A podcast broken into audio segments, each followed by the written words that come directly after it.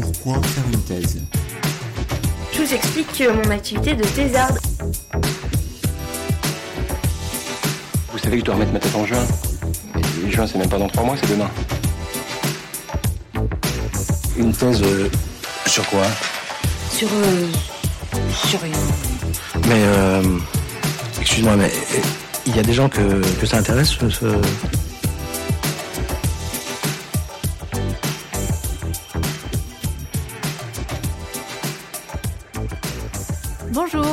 vous écoutez Thésard, le podcast qui fait parler les doctorants et doctorantes en sciences humaines et sociales, produit et réalisé par Marianne Le Gagneur et Jeanne Perrier. Dans l'épisode d'aujourd'hui, nous recevons Juan Garcia, doctorant en sociologie en quatrième année. Juan étudie les différentes formes de socialisation qui structurent l'expérience des doctorants et doctorantes. Pourquoi se lance-t-on dans une thèse? Et qu'est-ce que cela signifie? Au micro de Thésard, nous avons parlé des différents parcours doctoraux et de leur diversité à la croisée de la sociologie des sciences et de celle de l'enseignement supérieur. Nous avons aussi parlé de ce que ça signifie de choisir les doctorants et doctorantes comme objet de thèse en étant soi-même doctorant et de l'impact du confinement et des problématiques liées au non-financement d'une thèse. Est-ce que tu peux te présenter, s'il te plaît? Alors, euh, je m'appelle Juan Garcia. Je suis euh, doctorant en sociologie à l'Université de Paris, au laboratoire euh, CERLIS, et je fais une thèse en sociologie sur les parcours, les régimes temporels et les socialisations des doctorants et doctorantes en région parisienne. Est-ce que tu peux nous en dire plus sur comment tu es arrivé au- à ce sujet de thèse? Alors, c'est un sujet. Alors, j'ai commencé à travailler sur les doctorants et doctorantes euh, quand j'étais, euh, quand je faisais mon master. Euh, je, me suis intéressé rapidement depuis la licence à, la sociologie des sciences, à la sociologie de, de des chercheurs, euh, la sociologie un peu, voilà, de cette activité un peu d'une une profession aussi. C'est une profession, celle de faire la recherche mais aussi euh, ça m'intéressait la question de comment on devient un doctorant, comment on devient un chercheur. Et donc mon master, je l'ai fait un peu sur cette question, mais j'ai juste travaillé sur les, doctorants et doctorantes en sciences humaines et sociales. Et pour le doctorat, j'ai élargi ça aussi aux autres sciences, aux sciences expérimentales, aux sciences naturelles. Tu as des premières pistes de pourquoi on se retrouve dans cette situation bizarre alors de faire une thèse? C'est un peu une grande question euh, de, ma thèse. Hum, Pour essayer de la, travailler, donc j'essayais aussi de m'intéresser à bon au parcours donc euh, des, euh, des doctorants et doctorantes. Quand essayé de faire la revue littéraire, la bibliographie de mon, de mon mémoire et de ma thèse, j'ai rapidement vu que quand on faisait la sociologie de l'éducation, on s'intéressait beaucoup aux étudiants et aux étudiantes jusqu'au master, et qui, quand ils commençaient un doctorat, il n'y avait pas beaucoup de, tra- de travaux sur euh, l'expérience, on va dire, euh, de, ceux qui font euh, une thèse. Et du côté de ceux qui font la, sociologie des sciences, ceux qui font la sociologie des institutions scientifiques, bah, on s'intéresse plutôt aux chercheurs, c'est-à-dire une fois qu'on a déjà eu, fait notre thèse et qu'on est docteur et, et qu'on a commencé une vie professionnelle. Qu'est-ce qui se passe au milieu? Mais j'aimerais savoir du coup, essayer de relier ces trois dimensions, ces trois niveaux, et faire de retracer la trajectoire. On voit qu'il y a une relation spéciale avec le savoir, avec la connaissance. Il y a aussi des caractéristiques qui reviennent souvent, comme la curiosité. On trouve souvent euh, chez ces personnes que j'ai interviewées beaucoup de questions, beaucoup de questions continuelles et une certaine capacité, une certaine euh, euh, je ne sais pas si c'est une disposition, une prédisposition. Je pense que ça fait partie aussi de, de, de la- de l'ambiance dans, la- dans laquelle on a grandi, dans, laquelle on s'est formé. Bah, une capacité à, se poser ces questions-là et être, à l'aise avec le fait d'avoir et se poser des questions. C'est, je veux dire, c'est pas non plus un, tra- un travail qui soit aussi courant, celui d'être confronté à tout le temps et se poser des questions et se poser des questions continuellement. Et c'est presque l'une des choses qu'un doctorant ou qu'un chercheur il fait tout le temps, c'est se poser des questions. Bien sûr, ça on le fait ailleurs, mais pas de la même manière euh, que quand on le fait dans la recherche, on va dire académique ou universitaire. Donc, tu, tu le disais, c'est euh, à la fois faire une thèse, c'est un, un travail, mais en même temps, il y a un- quelque chose d'un peu particulier à ce moment-là parce que quelque part, on est encore étudiant. Est-ce que c'est ça aussi qui t'intéressait dans cet objet, cette, euh, ce côté entre deux un peu? Cette question de statut, c'est assez intéressant. Ça, je l'ai vu aussi dans mes entretiens, mais quand on lit un peu sur euh, l'expérience du doctorat, on voit qu'il y a ce vide de, concernant le statut. Qu'est-ce qu'un doctorant ou une doctorante est? Est-ce que c'est vraiment un chercheur? Parce que voilà, normalement, la, la définition du doctorat, c'est formation à la recherche par la recherche. Donc, c'est au laboratoire, on est considéré en général comme des chercheurs. Voilà, on est, on est des collègues des chercheurs confirmés normalement. Mais on sait aussi que dans la pratique, ça ne se passe pas de cette manière-là, même si, selon les laboratoires et selon les, les, les, euh, le contexte, on peut, avoir, on peut tisser des liens et avoir des rapports assez, on va dire, horizontaux avec euh, nos, les chercheurs professionnels confirmés. Euh, voilà, mais, ça pose des questions. Mais en même temps, voilà, à l'université, d'un point de vue statutaire, on est aussi étudiant, on a une carte étudiante, une inscription universitaire à faire. Voilà, il y a toute cette procédure aussi qui nous met aussi dans une logique d'étudiant. On est étudiant et on a un peu des comptes à rendre aussi, on a des séminaires et on a donc c'est entre deux, il pose beaucoup de questions. Et ça crée aussi un vide dans, la définition ou l'essence qu'on peut donner à notre activité.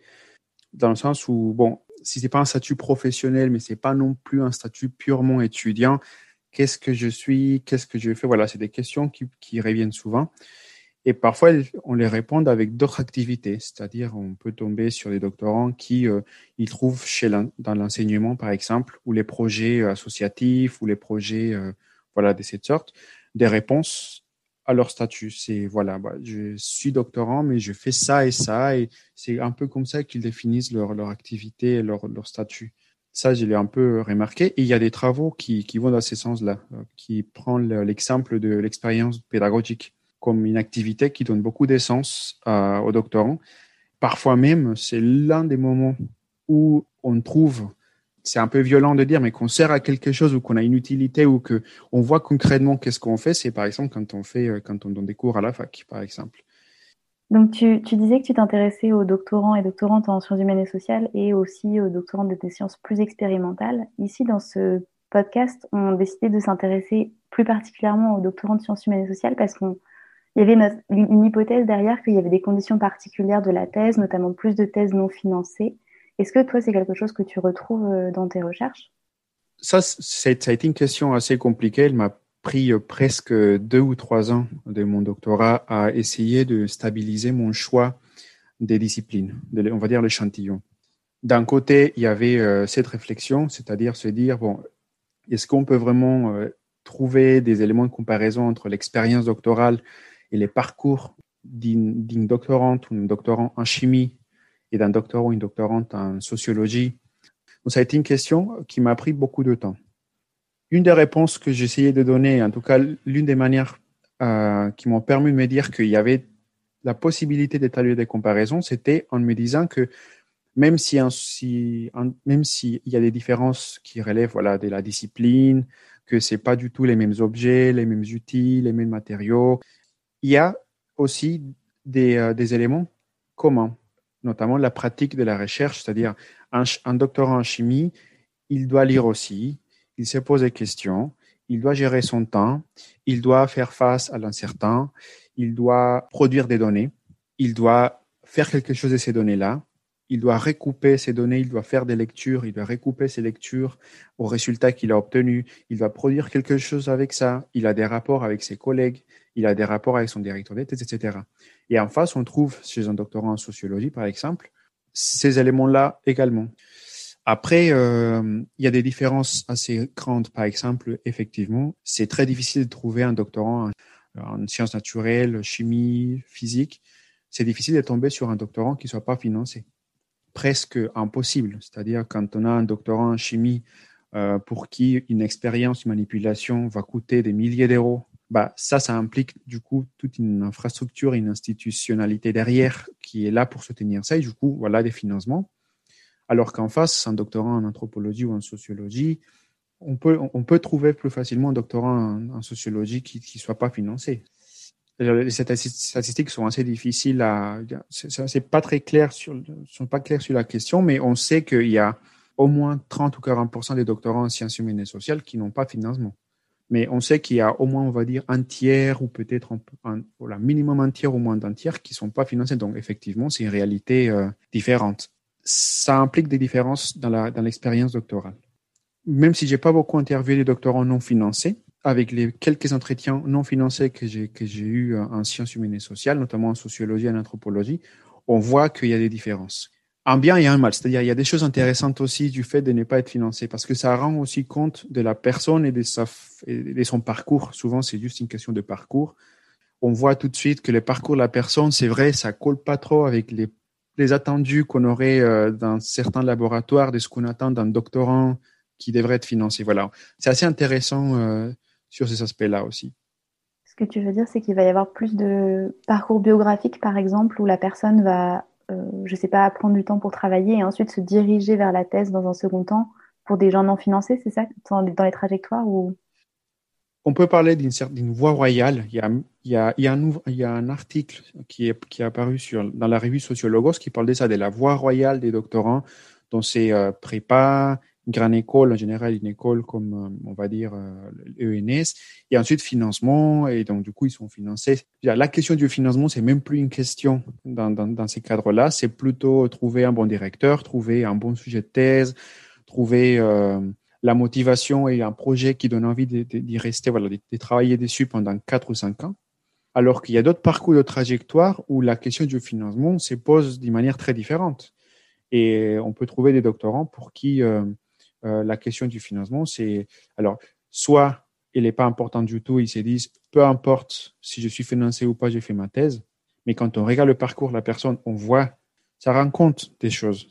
Il y a aussi d'autres considérations, euh, des considérations euh, des ressources. Par exemple, il y a des doctorants pour qui les seuls faits de faire une thèse non financée, c'est une question de voilà de, la possibilité de le faire. Il y a des doctorants pour qui sans financement, ça aurait été impossible de le faire on peut tomber sur des doctorants ou doctorantes pour qui la question du financement, c'est pas une question euh, purement euh, économique ou financière, mais c'est aussi une question de légitimité.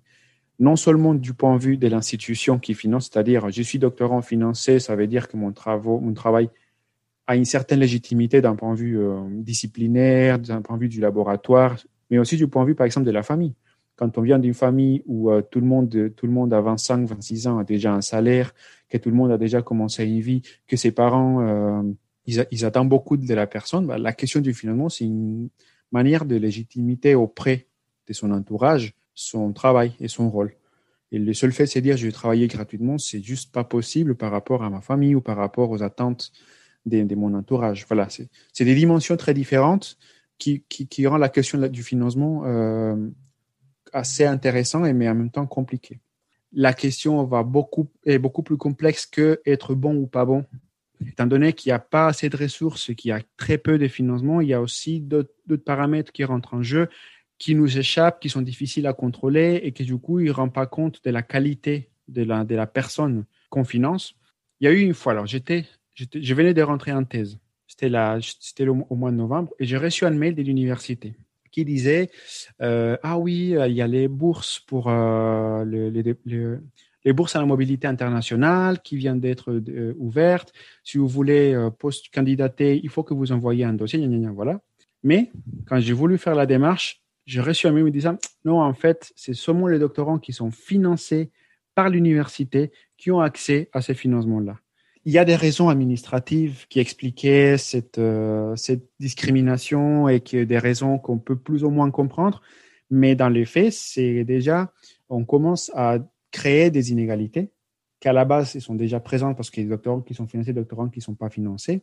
Mais en plus de ça, on commence à reproduire et à renforcer ces inégalités, à les creuser. C'est-à-dire que au bout des cinq ans, il y a des doctorants qui ont bénéficié non seulement d'un financement, on va dire, d'un contrat de recherche, mais en plus, ils ont, ils ont, ils ont bénéficié de, des bourses, la mobilité, des choses auxquelles ils ont eu accès parce qu'ils sont financés par l'université ou l'institution qui les finance. Et en face, il y a eu ces doctorants, les autres doctorants qui n'ont pas eu accès à ça parce qu'au début de leur parcours, ils n'ont pas eu ce premier financement qui a qui donnait la, la, la possibilité d'avoir accès aux autres bénéfices. Et tu parlais tout à l'heure des, des temporalités particulières du doctorat. Est-ce que tu peux nous en dire plus sur cette dimension-là? Au début, je n'avais pas pensé à ça. Quand j'ai commencé à faire mes entretiens au début, mes entretiens exploratoires, que j'ai, commencé ce travail, on va dire, de, définition des, des, des, grandes questions sur lesquelles j'allais travailler dans mon doctorat. Les temporalités, c'était pas une question auquel j'ai beaucoup pensé, mais quand j'ai commencé à m'intéresser en détail à la question de la socialisation des doctorants, c'est-à-dire voilà par où ils sont passés, qu'est-ce qu'ils ont appris, quelles sont les caractéristiques, les, pratiques qui font partie de leur quotidien et que du coup ça rend compte aussi d'une façon de, vivre et qui sont plus ou moins, qui, ont une correspondance plus ou moins forte avec le quotidien des doctorants. Là, je me suis rendu compte qu'il y avait au moins un paramètre qui rentrait là et qui était la question du temps. La gestion du temps, la, entre guillemets, la bonne gestion du temps, être capable de faire face au vide qui implique l'effet de rentrer dans une thèse où on passe, par exemple, pour ceux qui ont fini un master et qui passent tout de suite à un doctorat, c'est passer d'un cadre où il y a beaucoup plus des, euh, pas, quand on a un master, on a des contraintes temporelles fixées de l'extérieur, on a des comptes à rendre à différents professeurs, on a des dossiers à rendre, on a des examens, etc. On passe de ça au doctorat où il y a des contraintes temporelles, bien sûr, mais elles se font sur le moyen et le long terme. On sait qu'on est dans une thèse, donc c'est un projet qui s'est fait en 3, 4, 5 ans, qu'à la fin, il faudra produire un manuscrit, mais le seul fait, c'est dire qu'on a 3 ou 4 ans devant, soi pour produire quelque chose, c'est déjà quelque chose qui peut, pour certains, être très intéressant, mais pour d'autres, ça peut, ça peut être terrifiant. Mais aussi la gestion du quotidien. Étant donné qu'il n'y a plus vraiment un cadre qui va structurer les temps, que c'est au doctorant ou, à la doctorante tout seul de organiser, de structurer son temps, bah là, on voit que selon les ressources qu'on a, selon la formation qu'on a eue, le parcours qu'on a, qu'on a eu, bah, on va faire face à cette, à cette question-là, à cette situation-là de manière différente. Mais aussi, on voit que selon l'institution ou les laboratoires dans lesquels on travaille, cette question-là, elle est plus ou moins euh, abordée de manière explicite. C'est-à-dire, il y a des laboratoires, mais ça, c'est par exemple en sciences sociales, on ne trouve pas ça. Mais certains laboratoires en sciences expérimentales, la question de la gestion du temps, elle est réglée presque dans le contrat du doctorat quand, les doctorants ils signent son contrat de doctor, doctoral et qu'il est financé et tout ça. Il y a déjà une réglementation, il y a déjà une structuration du temps. Il aura moins de questions à se poser que par exemple un doctorat en sociologie euh, même s'il est financé, c'est rare de trouver un laboratoire qui fixe au préalable comment les doctorants doivent employer ses heures, comment il doit travailler, quelles sont les choses qu'il doit faire ou pas. Voilà. Donc ça, ça change beaucoup l'expérience doctorale et la façon dont on fait face à cette question du temps, il varie beaucoup selon le, les, parcours et la, forme et la composition des éléments de ces parcours-là. Et dans, dans mes entretiens, entretiens d'ailleurs, on voit il y a des doctorants qui ont des techniques et des capacités pour s'approprier du temps et pour l'exploiter qui sont incroyables. De maîtrise et de comptabilisation du temps m'a fait presque peur. Quand je suis arrivé en Colombie de la France, moi j'étais jeune, j'avais 18 ans, j'avais pas un agenda et je me rappelle qu'un premier signe pour moi de socialisation euh, à la française, mais aussi socialisation euh, au travail, à la vie universitaire, c'était bah, j'ai acheté un agenda. Et c'est un processus dont on ne se rend pas compte, mais qu'après, quand on commence à faire ce travail de, de réflexivité, on se rend compte que, évidemment, je n'ai pas la même socialisation et le même parcours que les doctorants qui est capable de me dire avec précision combien d'heures il a dédié à, faire, à, à, à, rédiger sa thèse et à faire des lectures au mois dernier. Et tu disais tout à l'heure que donc, ta méthode centrale, c'est celle de, des entretiens. Euh, il y a d'autres méthodologies que tu vas employer pour cette thèse? Oui, euh, alors, il y a une grande partie, c'est les entretiens. Euh, donc, j'essaie de faire euh, une, dizaine d'entretiens sur quatre disciplines différentes sociologie, économie, mathématiques et chimie. Et dans la chimie, il y a une certaine élasticité, chimie physique, ceux qui font chimie physique, chimie biologie. Mais voilà, essayer d'avoir un peu ceux qui font de la, de la recherche, on va dire, dans un laboratoire où il n'y a pas des manipulations à faire, mais des lectures, des entretiens et des, du terrain. Ceux qui travaillent dans un labo avec des manipulations et euh, ceux qui sont plutôt dans une logique plus formelle comme les maths. Et essayer de voir comment ça se passe pour chacun d'eux. En plus des entretiens, je voulais aussi, pour donner justement une, une ampleur plus marqué à, au résultat que j'allais obtenir, on, on, s'est dit ça ça pourrait être bien aussi de faire une enquête quanti, donc établir faire un questionnaire quantitatif qui est en train d'être construit actuellement et qui essaye de voilà de s'intéresser de manière plus globale aux doctorants, mais basé sur les résultats et sur les, euh, les on va dire les intuitions et les pistes que j'ai pu trouver pendant les entretiens qualitatifs. Et là, j'ai déjà fait une première étape de cette enquête quanti qui était un peu pas prévue. C'était grâce au confinement. La question du temps, en fait, c'était, euh, je me suis dit, avec l'Université de Paris, on a, on, a, on a fait un projet pour enquêter sur les conditions des, des thèses, les conditions de réalisation de la thèse pendant les confinements. Essayer de voir de quelle manière le confinement, il a impacté le déroulement du doctorat. Et là, sur ça, on a fait une enquête quantitative. Et sur cette question-là de comment le confinement a impacté la thèse, donc euh, évidemment, ça tape encore les résultats, mais c'était quoi les hypothèses au départ derrière cette enquête? Une première question qu'on s'est posée, c'est parce que là, on a fait un partenariat du coup avec l'Université de Paris. Donc, c'était, c'est vraiment, c'était une chance incroyable de pouvoir faire ça parce que j'ai eu accès à 3000 doctorants et doctorantes dans toutes les disciplines de l'Université de Paris. Et j'ai eu presque 33 ou 35 des répondances. J'ai eu presque 1100, à peu près 1100 euh, répondants.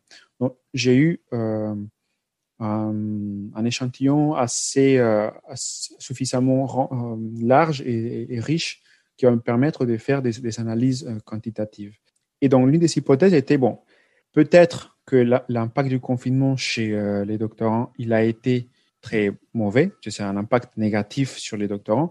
Pour certains doctorants et pour dans certaines conditions, il a pu aussi être intéressant et apporter des choses, on va dire, plus, positives. C'est-à-dire que l'expérience du confinement n'a pas été la même du point de vue des conditions de réalisation de la thèse selon euh, la situation dans laquelle se trouve un doctorat. Par exemple, ceux qui étaient en train de faire la rédaction de la thèse, ils ont été plutôt bénéficiés euh, par le confinement, dans le sens où ils ont pu euh, avoir vraiment du temps pour consacrer à la rédaction. C'est une période de, la thèse où on a besoin de temps et de tranquillité, de sérénité, de concentration.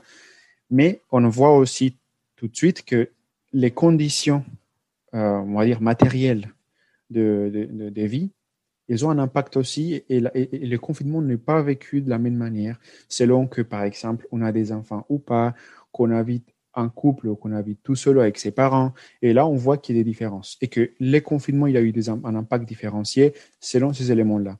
Alors là, c'est vraiment des résultats préliminaires. Je suis pas, il faut que je, vérifie tout ça. Mais, euh, mais je vois par exemple que oui, il y a une question qu'on pose euh, aux doctorants, c'est euh, la partie, le partage du temps entre le temps dédié au travail et le temps dédié aux autres dimensions de la vie quotidienne. Il a été positivement impacté ou négativement impacté? On voit tout de suite que c'est plutôt les doctorantes femmes qui vont répondre qu'il est négativement impacté. Et on voit par exemple, a la question de la partition des tâches, la réorganisation de, des tâches ménagères et tout ça, qui a eu un travail à faire et que on voit qu'il y a quand même une question de, on peut dire, de genre sur la façon dont le confinement a été, a, été euh, vécu. Aussi sur les différentes étapes, il y a des doctorants, par exemple, qui ont, qui ont été bénéficiés pour euh, faire la bibliographie. Donc, il met, euh, du point de vue de la bibliographie, l'impact a été positif parce qu'ils ont eu du temps pour lire. Mais par exemple, pour les doctorants en chimie qui doivent faire des manipulations et qui se sont retrouvés chez eux avec des manipulations à faire dans un labo qui était fermé, du coup, l'impact était négatif. Les confinements, voilà, n'a pas été vécu de la même manière pour tous. Est-ce qu'il y a des résultats qui t'ont surpris ou avec lesquels euh, que tu as eu du mal à interpréter ou, ou au contraire qui ont vraiment euh, validé tes hypothèses de départ? Oui, alors là, j'ai alors déjà j'ai un résultat qui c'était avant-hier, oui, c'était avant-hier, je suis tombé sur ces résultats, j'ai croisé deux variables. Il y a une question qui même c'est une question voilà un peu d'opinion, une question trop vague, trop générale, mais qui rend compte un peu de la situation du doctorant d'un point de vue émotionnel face à face à sa thèse. Donc la question était euh, actuellement vos sentiments envers votre thèse sont plutôt négatifs, plutôt positifs, plutôt très négatifs. Voilà, c'était une question comme ça. Pour savoir si le rapport qu'on avait à ce moment-là, quand, l'enquête a été faite, c'était entre le mois de juillet, entre le mois de juin et le mois d'août. C'était juste à la fin du confinement. Est-ce que vos sentiments sont négatifs ou positifs par rapport à votre thèse? Mon hypothèse était que les doctorants qui sont non financés ou qui, ont, avaient un travail à côté en plus de la thèse parce qu'ils n'ont pas de financement dédié à la thèse, mon hypothèse était que c'était eux qui allaient être le, qui allaient avoir les sentiments les plus négatifs envers leur thèse. Parce que je me suis dit, bon, voilà, ils sont, euh, n'ont pas de financement, du coup, ils ont dû faire plein de choses à côté, il y a beaucoup d'incertains, et en plus, ils avaient la thèse à faire, donc ça devait être pas facile. Et là, pour l'instant, les résultats que, l'enquête me donne, quand j'y croise la variable financement du docteur, donc financé, pas financé, et euh, rapport à la thèse en termes des émotions, je trouve plutôt que c'est les doctorants non financés qui ont tendance à avoir plus de sentiments positifs que les doctorants euh, financés qui ont tendance plutôt à avoir des sentiments plutôt négatifs envers leur thèse. Peut-être le fait d'avoir d'autres choses à faire, ça leur permet de, s'échanger les idées, de faire plusieurs choses en même temps. Donc, ils sont pas tout le temps en train de penser à la même chose. Et du coup, on a moins de temps aussi de, de, de primer ou de, voilà, c'est pas, c'est un peu une hypothèse. Je me dis, le fait d'avoir une vie partagée en plusieurs dimensions et plusieurs activités peut favoriser le fait qu'il y ait une motivation plus constante que quand on est tout le temps en train de faire la même chose et qu'on est, on est censé faire que ça tout le temps et qu'on est financé pour faire ça tout le temps. Mais bon, là, c'est vraiment une hypothèse euh, qui me vient comme ça, mais que pour l'instant, j'ai aucune manière de la prouver parce qu'il faut que je vois vraiment si, c'est ça ou si c'est autre chose, ou peut-être que je n'aurai pas des réponses à, cette question. Mais en tout cas, voilà, c'est un résultat un peu inattendu. Est-ce que tu pourrais nous dire où est-ce que tu en es, toi, dans ta thèse, euh, au niveau temporel, mais aussi au niveau des financements? Niveau temporel, je, commence là, là en, octobre. J'ai commencé ma quatrième année de doctorat. Et en termes de situation de la thèse, donc, j'étais censé finir le terrain, donc faire l'enquête quantitative, finir les entretiens dans la troisième année pour dédier la quatrième année aux analyses, à la rédaction et tout ça. Mais avec le confinement, voilà, ça, ça a chamboulé, ça a bouleversé mon, mon, terrain, ça m'a, ça, ça, voilà, ça m'a un peu changer les plans. Donc là, cette quatrième année, bah, je vais la dédier vraiment au terrain. Et euh, pour enfin commencer les analyses en, profondeur et commencer à rédiger.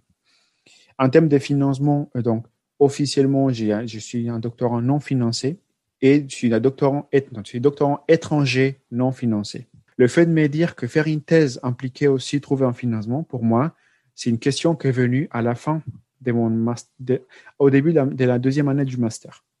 Avant ça, je me suis jamais posé la question.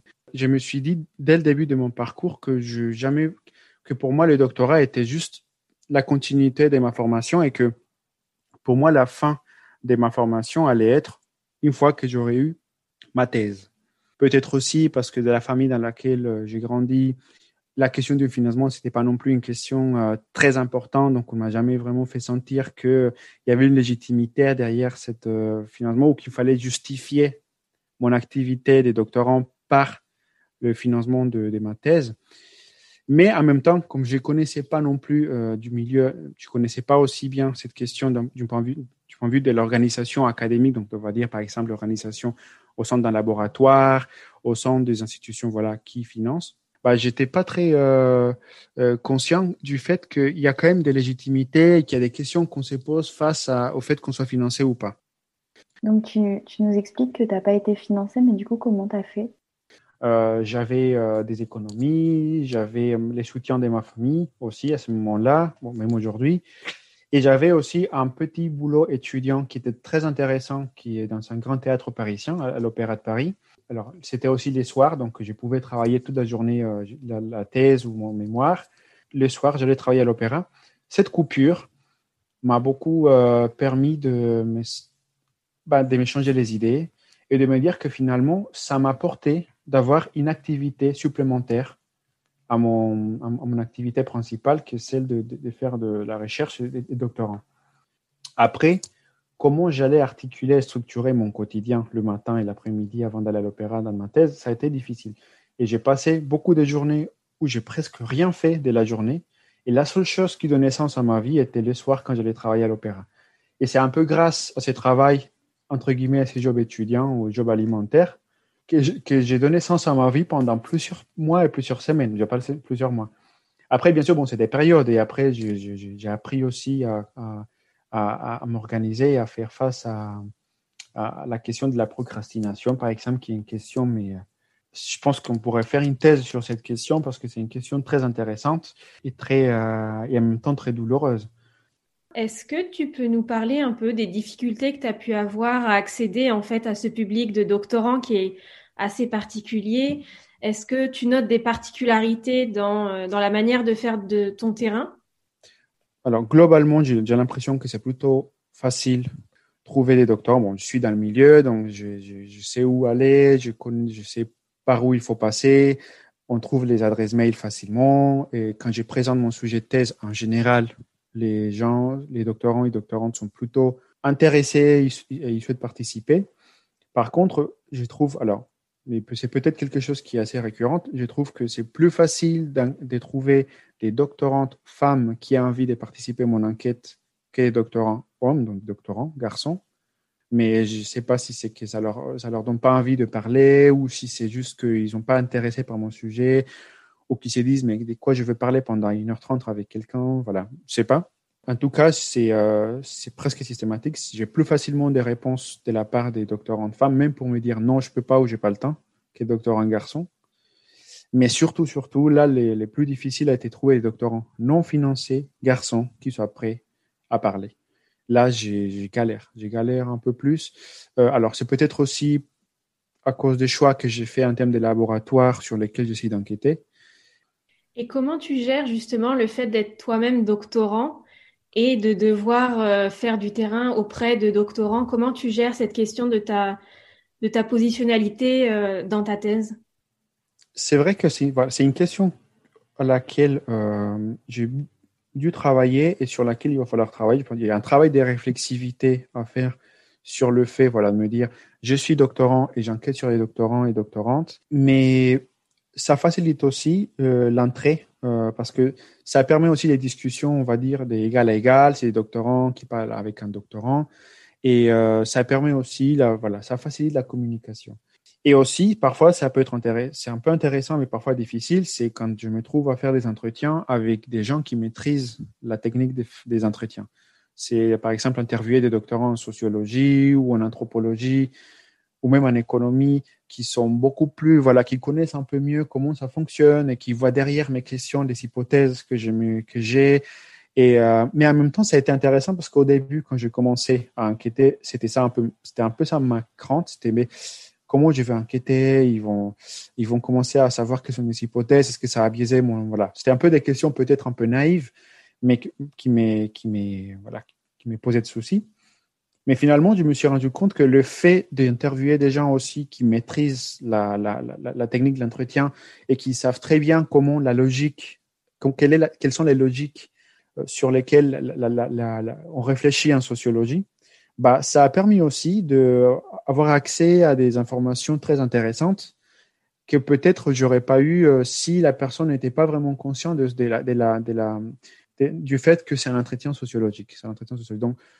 Finalement, je me dis que même si parfois c'est assez difficile, et ça m'est déjà arrivé par exemple de tomber sur les doctorants qui commencent à me poser des questions pendant l'entretien sur moi, ma méthode, sur mais pourquoi tu pourquoi tant de questions, tu penses pas que tu pourrais cette question, tu penses pas que tu pourrais la recouper à cette autre, voilà. Je me, suis déjà trouvé dans des situations où on me donne des conseils sur comment faire mon enquête alors que je suis en train d'enquêter. Voilà, c'est des situations un peu désagréables.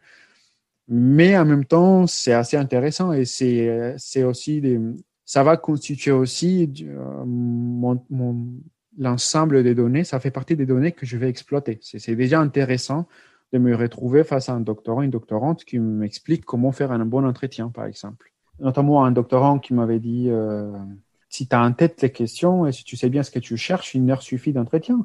Une heure trente, une deux heures d'entretien, c'est, c'est trop, ça sert à rien c'était un peu une réflexion assez honnête de sa façon de travailler à lui. Mais bien sûr, ça m'a un peu mis mal à l'aise parce que ça faisait presque une heure et demie qu'on parlait. Du coup, j'ai passé par le. C'est lui qui savait pas trop ce qu'il cherchait, mais bon, c'est juste que voilà, mon mes entretiens sont, sont construits beaucoup sur le récit et sur le parcours de vie. Donc, forcément, il y a cette capacité aussi des, des, personnes que j'entretiens à, comprendre parfois mieux que moi la question que je pose. Parfois, ils ont mieux compris que moi la question. Ils m'ont donné des pistes de, pistes de réflexion que j'ai pu après travailler pour d'autres entretiens. Et hum, toi, quelle image tu avais de la thèse avant d'en faire une? Et hum, est-ce que si tu pouvais changer quelque chose dans ton expérience de la thèse, tu changerais quelque chose? Dès que je commençais la licence en sciences sociales, je savais que l'idée de faire une thèse était vraiment pour moi une idée qui était assez présente. Mais en même temps, je me suis jamais vraiment intéressé à, l'expérience de la thèse, à ce que c'est vraiment faire une thèse avant de, de, rentrer dans la thèse, pour moi, c'était un moment dédié à la pensée calme et sereine, euh, et dans un milieu très stimulant intellectuellement, où il y avait une grande intensité aussi intellectuelle et à laquelle on était, dans laquelle on était immergé.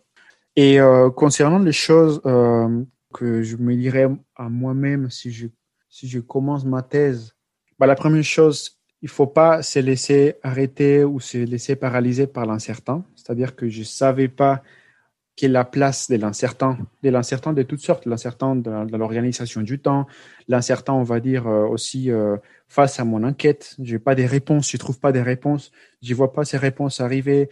En réalité, je ne fais que trouver des nouvelles questions. Les questions que je me posais, en fait, elles sont tombées et j'ai des nouvelles questions. Cet exercice-là, quand on n'est pas préparé et qu'on ne sait pas qu'on va faire face à ça, il peut être très éprouvant. Il peut être très éprouvant, il peut être aussi difficile à vivre. Donc je me dis aujourd'hui, après trois ans de doctorat, qu'il faut pas désespérer et qu'il faut pas, faut pas perdre la, sérénité face à l'incertain. Il faut pas se laisser paralyser. Et euh, je pense qu'il faudrait prendre plus, au sérieux la question du financement aussi, euh, avant de rentrer dans une thèse. Euh, pas pour des raisons financière seulement, mais aussi pour des raisons de, euh, de légitimité, pour des raisons aussi des facilités euh, dans le quotidien. Et aussi, je pense, c'est important, c'est quelque chose. Alors, ça dépend aussi des laboratoires et des laboratoires qui gèrent mieux ça que d'autres. Il y a certains chercheurs qui parlent de, de constituer un réseau d'alliés, c'est-à-dire c'est faire un réseau d'amis, des collègues avec qui on partage, avec qui on discute, avec qui on se relie, avec qui on va partager les moments de notre thèse, que ce soit des moments difficiles, des moments intéressants, avec qui on puisse, discuter de manière informelle des, euh, des, problèmes des méthodes, des problèmes de données, des problèmes aussi théoriques. Je trouve que ça, c'est une dimension très importante que parfois on ne prend pas très au sérieux. Il y a des, travaux sur la typologie des, des doctorants, des doctorants qui sont pas très intégrés au laboratoire et ça a une influence très très forte sur l'expérience doctorale. Quand on fait partie d'un réseau quand on est euh, un groupe d'alliés, des collègues avec qui on fait notre thèse, en général, ça se passe mieux. Rien qu'un d'un point de vue émotionnel et d'un point de vue euh, du vécu, ça se passe beaucoup mieux. Je suis un peu, tombé sur cet écueil-là pendant le premier semestre, le premier huit mois de mon, doctorat. Je, me suis dit, oh, ça y est, pour une fois, je peux être seul, je peux être tranquille, je, je, je que moi, je n'ai pas de comptes à rendre à, à personne, donc je, je veux profiter de la solitude du doctorat. Il faut faire attention à ne pas tomber sur cette solitude de manière durable. Et est-ce que tu pourrais nous partager euh, un souvenir positif de ta thèse que tu as jusque-là et un souvenir un peu moins positif ou négatif que tu as eu de ton expérience de thèse? Il y en a plusieurs, mais il y en a, alors, il y en a un, c'est un peu une surprise. Quand j'ai commencé mon doctorat, j'avais c'était un peu un préjugé aussi et qui, qui est peut-être partagé, c'était le fait de penser que les doctorants et les doctorantes étaient, comme on dit, des rats, des rats des laboratoires, des rats de bibliothèque. C'était des gens qui étaient renfermés, qui étaient, on va dire, éloignés de ce qu'on appelle la réalité ou la vraie vie. Ce genre des, des, définitions de ce que c'est un doctorat, je les, je sais pas si je les partageais totalement, mais j'étais un peu influencé par cette façon de voir euh, les doctorats. Mais en faisant mes entretiens et en discutant avec beaucoup de doctorants et doctorantes, je me suis rendu compte que c'est plutôt rare et je suis plutôt tombé sur des doctorants et doctorantes entre, entre guillemets très connectés euh, de la réalité, qui sont au courant de tout ce qui se passe, qui sont au courant de plein de choses, qui ont des parcours très intéressants, qui ont fait beaucoup de choses, euh, qui ont pas, voyager ou qui ont, qui ont plein de projets ou euh, voilà. En, tout cas, c'est des, des, personnes qui ressemblent pas vraiment euh, à la figure, à l'image du rat de laboratoire ou du rat des, de, de, de, de bibliothèques qu'on peut imaginer euh, parfois quand on imagine ou quand on pense à un chercheur ou à, ou à un doctorant. Et une expérience ou un, quelque chose de négatif, bah, c'est un vécu personnel, mais c'était la, gestion du temps. C'est-à-dire, moi, j'ai eu beaucoup de mal à passer de la vie structurée par euh, le master et l'université euh, master, passer de ça à l'organisation temporelle du doctorat euh, où, comme je l'avais déjà dit, cette organisation du temps est très différente et commencer aussi à sentir des décalages. Par exemple, pas tous mes amis aujourd'hui, j'ai 30 ans, dans mes amis qui ont la trentaine, soit ils ont déjà commencé à se marier, à avoir des enfants, il y a certains qui ont déjà un travail depuis 5 ou depuis 4 ou 5 ans. Et donc c'était assez difficile parfois de sentir les décalages de ma vie par rapport à la, à la vie qu'ils menaient. C'est pas, j'avais une amie, euh, elle travaille pour un cabinet, du coup elle, ses projets, les, les projets les plus longs qu'elle a dû faire, c'était un projet qu'il a fait sur 4 mois. Et donc, face à ça, il y avait moi qui avait un projet à rendre dans cinq ans. Donc, ces décalages, parfois, il était un peu difficile à vivre. Et il a fallu une réflexion, mais aussi c'était grâce aux entretiens et au fait de discuter avec plein de doctorants et doctorantes. Il y a un travail à faire sur ça, mais c'est pas non plus une raison pour euh, souffrir. C'est plutôt intéressant aussi comme expérience. Est-ce que tu as déjà des idées de ce que tu voudrais faire euh, après ta thèse? J'ai l'impression que là, on est dans une situation où il y a beaucoup de questions qu'on est en train de se poser, qu'il y a des bouleversements dans la façon dont la, la recherche est organisée en France, que euh, à l'incertain qu'un nouveau docteur, un jeune docteur, il devait faire face quand il, finissait, quand il finissait sa thèse euh, aujourd'hui, il y aura encore des nouvelles formes d'incertitude auxquelles on devra faire face. Donc, est-ce que la, question que je me pose aujourd'hui, c'est est-ce que j'aurais envie de faire face à tant d'incertitudes euh, dans l'avenir? Euh, Mais en même temps, je me dis c'est dommage, voilà, de me dire que pour des raisons euh, qui relèvent de la façon dont l'organisation de l'emploi scientifique est organisée, je, je, voudrais abandonner mes envies de faire de la recherche et passer plutôt, par exemple, dans le milieu du privé et travailler dans une boîte en tant que docteur. Mais même cette perspective-là, je la trouve aussi intéressante. Donc, mais est-ce que je voudrais faire ça et abandonner la recherche, on va dire, académique? Je ne sais pas encore. Mais la question se pose, étant donné tout ce qui se passe. Mais en plus, voilà, le fait que je suis étranger, que du coup, mon avenir, je ne sais pas de quoi il est fait, que je ne sais pas si s'il va être en Colombie ou en Amérique latine ou il va être ailleurs. Je ne sais pas encore. Et pour terminer, est-ce que tu aurais des recommandations culturelles en lien avec ton sujet, donc que ce soit euh, des livres, euh, des films, des émissions? Il y, a, un petit, il y a, un petit, une bande, une bande dessinée qui m'a fait beaucoup rire et qui m'a beaucoup plu, qui était, c'était presque une première, une première façon de faire face à mon questionnement, à ma problématique. C'est un, une bande dessinée de Tiffany Rivière qui s'appelle Carnet de thèse, qui est assez connue, mais que je, le conseille vraiment. Mais bon, il rend compte aussi d'une doctorante donc, non financée dans une grande université parisienne qui n'est pas très intégrée au laboratoire dans lequel elle travaille. Donc voilà, c'est une façon, c'est l'une des réalités possibles de la façon dont on peut vivre, faire un doctorat. Mais c'est une bonne entrée à l'expérience des doctorants. Je ne sais pas si, si vous, avez entendu parler de la thèse nuit gravement à la santé.